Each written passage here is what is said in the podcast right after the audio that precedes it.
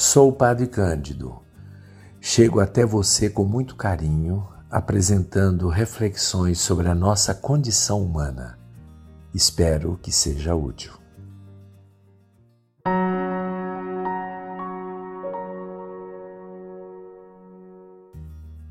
Você consegue guardar segredo? Segredo é algo sigiloso, em latim, secretum. O segredo é uma informação reservada e é um recurso usado em todas as instituições para questões delicadas que devem ser tratadas e resolvidas, mas em privado porque o seu conhecimento público pode prejudicar pessoas inocentes. Muitas atividades profissionais também gravitam em torno de confidências e intimidades que os profissionais do ramo precisam manter sob sigilo.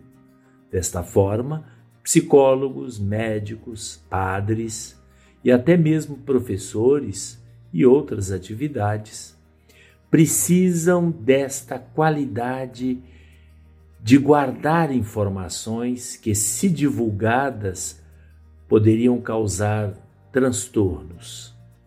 No caso dos confessores, a violação do segredo de confissão, citando nomes concretos de penitentes que possam ser reconhecidos, e divulgando o que foi dito sobre o sigilo sacramental, atrai sobre o confessor as penas mais duras que o ministro da igreja pode sofrer: excomunhão, suspensão do exercício ministerial.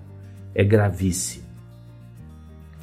Nas demais profissões, a indiscrição do profissional pode destruir sua carreira, uma vez que ele perde a confiança dos seus clientes. Revelação de segredos, mesmo em conversas corriqueiras, a gente costuma chamar de fofoca, maledicência, e é um comportamento desprezível. É comum nas famílias, por exemplo, que determinados assuntos devam ser discutidos entre os pais e não repassados aos demais. Por exemplo, família está vivendo uma crise financeira, há desacordos entre os casais, né, entre o casal, marido e mulher, é, também pode haver crise conjugal tudo isso né, são questões que devem ser resolvidas com discrição para não tumultuar o ambiente familiar. Ou seja, um filho, principalmente uma criança, que ouve determinados assuntos sendo discutidos pelos seus pais, pode trazer-lhe insegurança e sofrimento. Então, os pais precisam discutir isso de maneira muito reservada.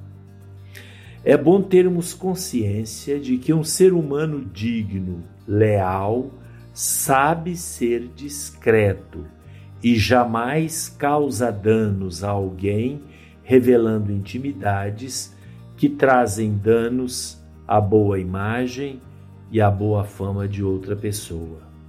Claro que há uma diferença, no entanto, entre revelar alguma coisa que ninguém sabe e comentar algo que é de conhecimento público. Pode também não ser elegante fazer isso, mas não tem a gravidade da revelação de um segredo. Você sabe guardar segredo? Se não sabe, é bom aprender. O ditado popular peixe morre pela boca vale também para este caso. Então fica a dica para todos, ou seja, vamos ter essa postura de discrição sempre e não saindo contando aos quatro ventos aquilo que lhe foi dito reservadamente.